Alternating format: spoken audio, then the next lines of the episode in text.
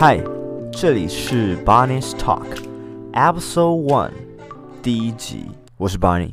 今天想跟大家聊聊两件事，第一个就是接近焦虑是什么，第二个呢，只是如何克服与陌生人交谈的恐惧。那在 Podcast 的最后会提供给大家三个小步骤。为什么会想要跟大家聊这个呢？其实啊。我发现蛮多朋友，嗯，他们不敢跟陌生人交谈，他们觉得这件事情很可怕。但是你有时候啊，你又想去认识陌生人，或者是说因为某一些因素，你不得不去认识陌生人。好比说你是一个业务员，那你就是要进行一个陌生的开发嘛。所以说，在跟陌生人上前攀谈的这个 moment。的这个付诸行动的前一刻的这个空档，你所产生的压力感以及焦虑，就叫做接近焦虑。所以说，我们必须要先了解到接近焦虑是什么，以及这个名词它是从何而来的。接近焦虑 （approach anxiety） 这个词在啊，中文的世界比较少被提及。可是，如果你到 Google 上去打 approach anxiety，其实你可以发现已经有蛮多的资料在讨论这件事情。那接近焦虑呢，其实可以分成两个部分。第一个就是说，呃，你跟陌生人不敢去跟他沟通，去跟他交谈，去攀谈所产生的这种紧张啊，这种焦虑感。再来呢，你会帮自己的。焦虑感合理化，去找借口来解释说为什么自己会有这样子的焦虑，或者是说去找借口说告诉自己说啊，为什么我我不要这样做，我不想这样做。那接近焦虑这个词是哪来的呢？其实它原本最早出现的是在搭讪的这个产业，也就是说所谓的 PUA Pickup Artist。那在你要拓展你的人际关系，或者是认识更多的异性，你势必就是需要做一些陌生的开发，好比说搭讪。那在搭讪的过程中呢，你其实就会有所谓的接近焦虑。为什么？因为你要上前跟一个陌生人讲话，它是一件未知的事情。那人对于未知的事情，其实都会感到害怕的，因为你不知道对方会。会有什么样的反应？会给你什么样子的回馈？所以这时候你就会发现，大家就会有一些很荒谬的借口，都纷纷脱口而出。那最常见的当然就是可能会以以外表作为一个借口，例如说，嗯，他可能其实也没那么漂亮，或者是说，哦，他太老了，他太胖。还有很常见的一种是说，呃，他脸看起来很臭啊。他心情是不好之类的，拜托，没有人走在路上都是笑脸迎人、笑容可掬的好吗？他只是没有表情而已。甚至我还有听过很夸张的，他太瘦了，他太年轻了。我就想说，Do 在搞什么东西呀？如果你说太胖、太老这些，还勉为其难可以接受。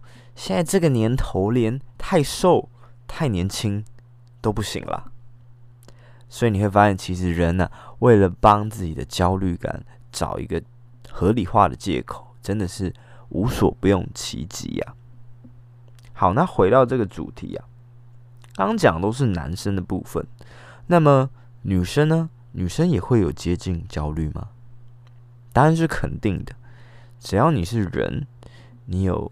情绪的接收以及表达，你都会产生焦虑感。这时候就不得不提一本很有趣的书《白吻巴黎》。这本书的作者呢，杨雅晴，她目前呢是一个作家，那同时她也是一个孩子的妈妈。这本书是出版在二零一零年的时候，主要是讲述这个杨雅琴她在法国求学的时候，她灵光一闪，想要拍摄一个计划。那这个计划呢，就是到街上去亲吻一百个人。这一百个人呢，不限于他的性别、种族以及年龄，当然主要都还是以成年男性为主。他当初也没有抱持一个什么特别的想法或概念，他只是觉得这是一个很有趣的计划。如果可以把它完成，应该是一件非常不错的事情。这本书后来也有再版，那我自己呢也看了两遍。其实第一次看的时候，嗯，差不多是我要去。美国交换的时候，所以我当时就觉得，哇，这是一个很酷的计划。如果我能在美国也拍一个白文美国，应该是一件很有趣的事情。当然，最后这件事情并没有付诸行动，其实只是在脑海里想过这件事情而已。那今天想要跟大家分享这本书的原因，是因为啊，他在执行这个计划的过程中呢，他首先呃在。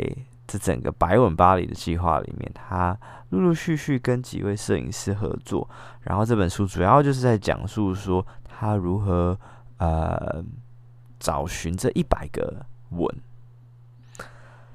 甚至他在这这个阶段，他也认识了他其中一任男朋友。所以很奇妙的是，如果他当初没有去执行这个计划，那他。就不会认识他这任男朋友，以及他就不会认识很多有趣的朋友，以及非非常多难忘的经验。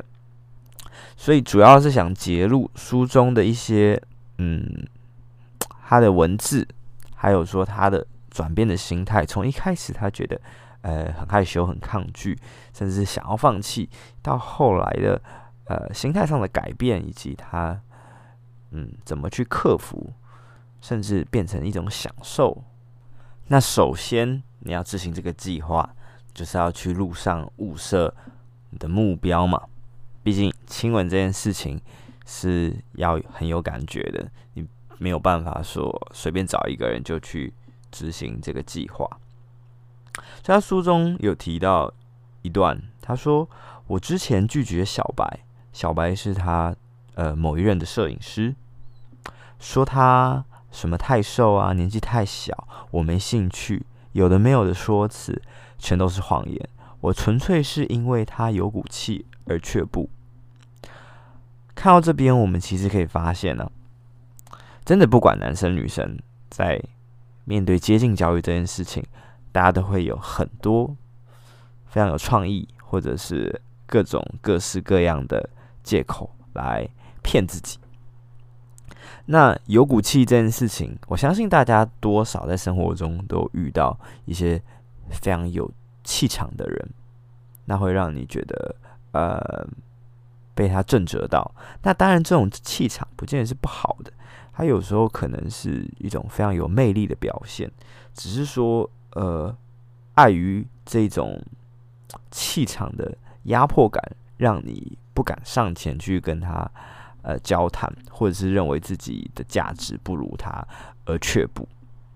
好，那他在执行计划的前段、中段，当然会遇到一些撞墙期。好比说，呃，可能他想要拍摄的男生呢，刚好在讲电话，或者是说他匆匆忙忙的走了，又或者是他呃不在同一个方向。那这时候呢，他。虽然嘴里说的是要他别走啊，他这边讲的是中文，就是用中文在 murmur 说啊，你别走啊，但又没有勇气让他听懂或看懂，所以用他不懂的语言配上事不关己的表情，哀嚎个两三声，其实只不过想掩饰内在的逃避心态罢了。若真怕他走掉，追上去不就得了？选择原地不动，意味着我根本不是真的想留他。好，所以他其实呃也发现了自己内心的挣扎感嘛。那他在这中间的转变呢，他其实有一个很重要的核心概念，就是说他了解到他是真心想做这件事情，而且这件事情是他为了他自己而做的，所以他。在书中的某一段，他其实有提到，其实找不到男主角不会对不起小白，而是对不起我自己。我心里很清楚，白文是我的计划，但如果没有小白在他的位置上给我的压力，我大概一百年都拍不完。我习惯设立一个外在的监督者，以免自己偷懒。好，所以他其实发现了，他做这件事情是为了他自己，但是他很巧妙地利用摄影师这个角色去给自己外在的一个压力。但是呢，在我们的现实生活当中啊，并不会有这样子一个外在的监督者，或者是激励的教练去 push 我们，促使我们去跟陌生人交谈接洽。那最后想分享一段，在他执行这个计划，可能索吻拍了五六十个人之后，心态上的两个转变。第一个，关于被拒绝这件事情，在路上索吻被拒绝根本不痛不痒，即使当下感觉到几丝难堪，但那些带来难堪的源头，转眼间就会消失在人群中。我这辈子都不必再面对他第二次。毫无杀伤力。第二个是他对于整个拍摄的计划开始感到自然，甚至有一点享受。这些过程可能称不上舒服，但因为它不是天天都在发生，而且不会延续，所以顶多只是一时不顺遂，有点情绪，完全不构成折磨。它是有尽头的，只要意识到这点。就觉得没什么好不能接受的，有限让这些事情变得可以忍受，而且有趣。他们是有赏味期限的点心。好，那听到这里，你可能会觉得说，Barney 啊，前面拉一拉杂跟我讲了这么多，要干嘛？我不会在路上搭讪人了，而且我也没有要拍一个白吻台北的计划。这时候，我们就要回归到最原始的点，就是说，我们为什么会有接近焦虑啊？因为我们会想要认识新的陌生人。那我们为什么想要认识陌生人呢？因为这些陌生人呢、可能在他的生活、工作领域或是兴趣方面，是一个有价值、优秀，而且。甚至有趣的人，那通过去接近这样子的人，会让自己变得更有价值。所以说，回到生活中，接近焦虑其实无所不在。好比说，你可能是一个自媒体，你是一个 blogger，那你可能在呃同一个领域的一些公开场合。社交的活动上，你会认识到一些所谓同产业的 KOL、Influencer，或者是像呃大陆所谓的大 V 这种称呼，又或者是在一些同业的 Summit 一些论坛上面，嗯，你会遇到其他的同业，他的职称、他的公司可能比你高、比你大，或是业界的龙头。有可能你是一个业务，你的职责就是要去不停的认识潜在的客户。那这时候你的自卑感又会涌现出来，因为你觉得自己的价值不如他人，进而阻挡了你去跟这个陌生人沟通，甚至洽谈合作的机会。因为你可能会想说，啊、他这个人这么的厉害，这么的优秀，他会想要理我吗？我只是一个。Newcomer，我在这个产业可能只是一个菜鸟，对于我这样子的无名小卒去打扰他，会不会太突兀了一点？以我自己的例子来说，我是一个社交舞的爱好者。那在社交舞的世界里，通常会有两个角色，第一个是负责领舞的 leader，第二个是负责跟舞的 follower。那通常呢，男生会扮演领舞者 leader 的角色。那在我当初学舞的初期啊，我就上了几堂的舞蹈课。那既然是社交舞，我们就免不了会有社交跳舞的活动。其实当初刚到舞池的时候，我是非常紧张、非常焦虑的，因为因为我对这个活动还不是非常的熟悉。那在里面其实已经有很多跳得很好的 follower。这时候如果你要去跟他邀舞，你心里的那种陌生对陌生人的接近焦虑又涌现出来。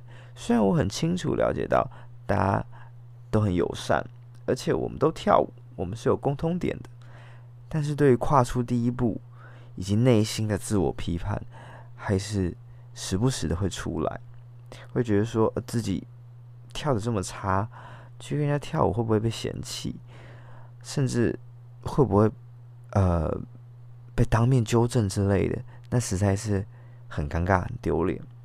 然而事实证明。上去幺五以后，大家给我的反应其实都还不错。那你也渐渐发现，其实自己跳的也没有那么差嘛。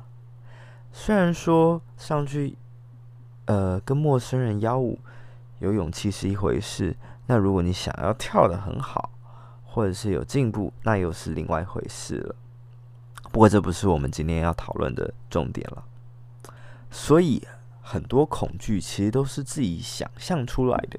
那这边想提供给大家三个小步骤，化解与陌生人交谈的恐惧感。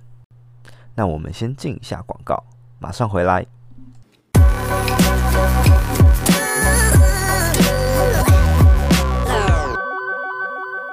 喜欢今天的内容吗？现在在 YouTube、Spotify、iTunes Podcast 上搜寻 Barney's Talk。就可以找到我们的节目喽。用 YouTube 收听的朋友，别忘了帮我按下喜欢、订阅、开启小铃铛通知。另外，如果你觉得今天的内容对你很有帮助，在资讯栏的部分也提供了我接口支付的账号，欢迎大家用小额捐赠的方式给予我最实际的回馈。用 iTunes Podcast 收听的朋友，也别忘了帮我按下订阅，并在评分区给我五星好评。你的支持就是我录下去的最大动力。广告结束，让我们回到节目。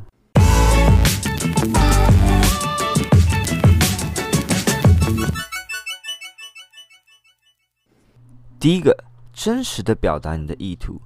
你今天想要认识这个陌生人，一定有你的理由，可能是因为他的外表、他的气质、他的样貌很吸引你。那请你跟他说。又或者，你觉得他在这个领域做得很好，很成功，你想要跟他请益一些成功的经验，或者是询问洽谈合作的可能性。当然，这边我并不是说你必须开宗明义，第一句话就跟他表达你的意图，例如说，我想认识你呀，我想跟你谈合作，什么什么等等的。当然，你可以透过一个比较间接。的方式，例如说，呃，从其他的共同点或者是兴趣面下手切入，作为一个聊天的开头。但是最重要的一点是，你必须要让他知道你真实的目的。我来跟你聊天，为的是什么？第二个，想想最坏的情况是什么？那通常最坏的情况其实就是被拒绝，或者是对方给你一个模棱两可的回应。那其实被拒绝有时候不见得是不好的反应，更多的可能是，其实有时候你们两个并不在同一个状态上。好比说，如果你想要认识这个女生，但是呢，她今天刚好跟男朋友吵架，刚好被老板骂，刚好心情不好，刚好月经来，诸如此类等等的，反正他今天就是不想认识人，他今天就是不想讲话。又或者在工作上，或许你们公司的产品非常的不错，但是这个客户可能就不是你们的 TA。又或者，其实你们是有合作的可能性的，只是时机还未到，也许现在还不适合。所以下一次，当你在跟陌生人交谈之前，深吸一口气，想一想最坏的状况是什么，我能接受吗？最后一个。被拒绝其实没什么，很日常。其实有的时候啊，我们会把被拒绝这件事情看得太严重，尤其是在一个公开公众的场合。但你换一个角度想，其实被拒绝这件事情啊，在生活中每天都在发生。比方来说呢，你中午想去吃的那家便当店，同事并不想去吃，大家选择去吃了另外一家店，你会因为这样子遭到拒绝而感到不开心、焦虑，甚至羞愧吗？应该还好吧。被拒绝这件事情本身，其实不足以构成任何否定或羞辱，除非被拒绝的一方自己落入卑微的角色，让自己露出可怜的样子，那么情况就很容易显得难堪。所以，如果你相信自己给予的东西，或者是你自己本身是有价值的话，那么面对被拒绝这件事情，其实可以一笑置之，因为更多的时候。其实只是你给的东西，对方不想要而已，并不代表你是一个没有价值的人。还有有的时候被拒绝这件事情啊，大家有时候心里会投射到一个点，就是说跟陌生人交谈这件事情很怪、很退缩，因为有的时候啊，大家会想起在台湾街头上常遇到那种。拦人怪客嘛，就是说不是要拉你硬麻一些什么爱心笔的假慈善商品啊，或者是做假的问卷，其实他是要跟你做推销。那也许有时候在心里储存了太多这样子的坏情绪或者是经验，就很容易把现在自己投射到他们的身上，然后进而觉得这是一个很怪的事情，那你就会觉得这个是一个很不舒服的状态。所以说，我们又回到第一点，真实的表达自己的意图。如果你能让对方知道你所谓何来，你是为什么想要认识他，跟他攀谈，并且如果能提供你的价值的话，我相信对方都会很乐意跟你交谈，给你一个机会的。当然，或许不见得能达到你原先设定的目标，但是我觉得这是一个呃。消除或者是缓解接近焦虑很好的一个开头。最后的最后，我也想谈谈我自己蛮喜欢的一个作家王文华。他在他开除自己的总经理这一本书，他提到了一个蛮有趣的概念，我们姑且就叫他 “sales 论”好了。呃，他认为说，每个人如果有机会的话，应该都要在职涯上。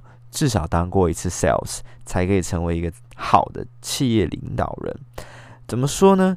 因为我们有时候对于 sales 的刻板印象就是说，呃，很低微嘛，就是说他会一直去拜托别人，然后想办法去呃推销出自己的产品或者是服务。那有时候会让人家觉得很很烦呐、很厌恶。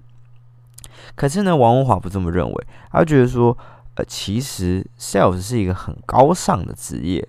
是一个很高尚的工作，怎么说呢？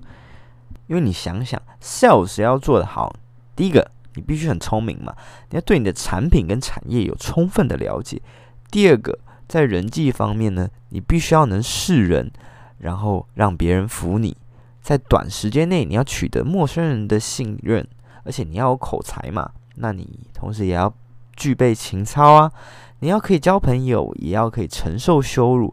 兼具这些特质的人是非常的高尚的。那回到生活当中，我们在职涯上当然不可能说每个人都有机会可以成为一个 sales，但其实，在生活中你已经是一个 sales 了，而你推销的产品就是你自己这个个人品牌。比如说，从小到大，我们一定都参加过一些呃比赛啊，或者是推甄。或者是不管是在大学以及工作上的面试，都是要想办法让一个陌生人在短时间了解你，甚至接受你，给你一个机会。所以，当你能克服与陌生人交谈的接近焦虑之后，我相信你的生活将会充满更多的可能性。那么，我们今天的 podcast 就到这边结束。如果你对于呃节目的内容以及想要访谈的对象有任何的意见的话，欢迎来信来讯，或者在 YouTube 上面利用留言的方式让我知道。我是 Barney，Barney's Talk，下次见。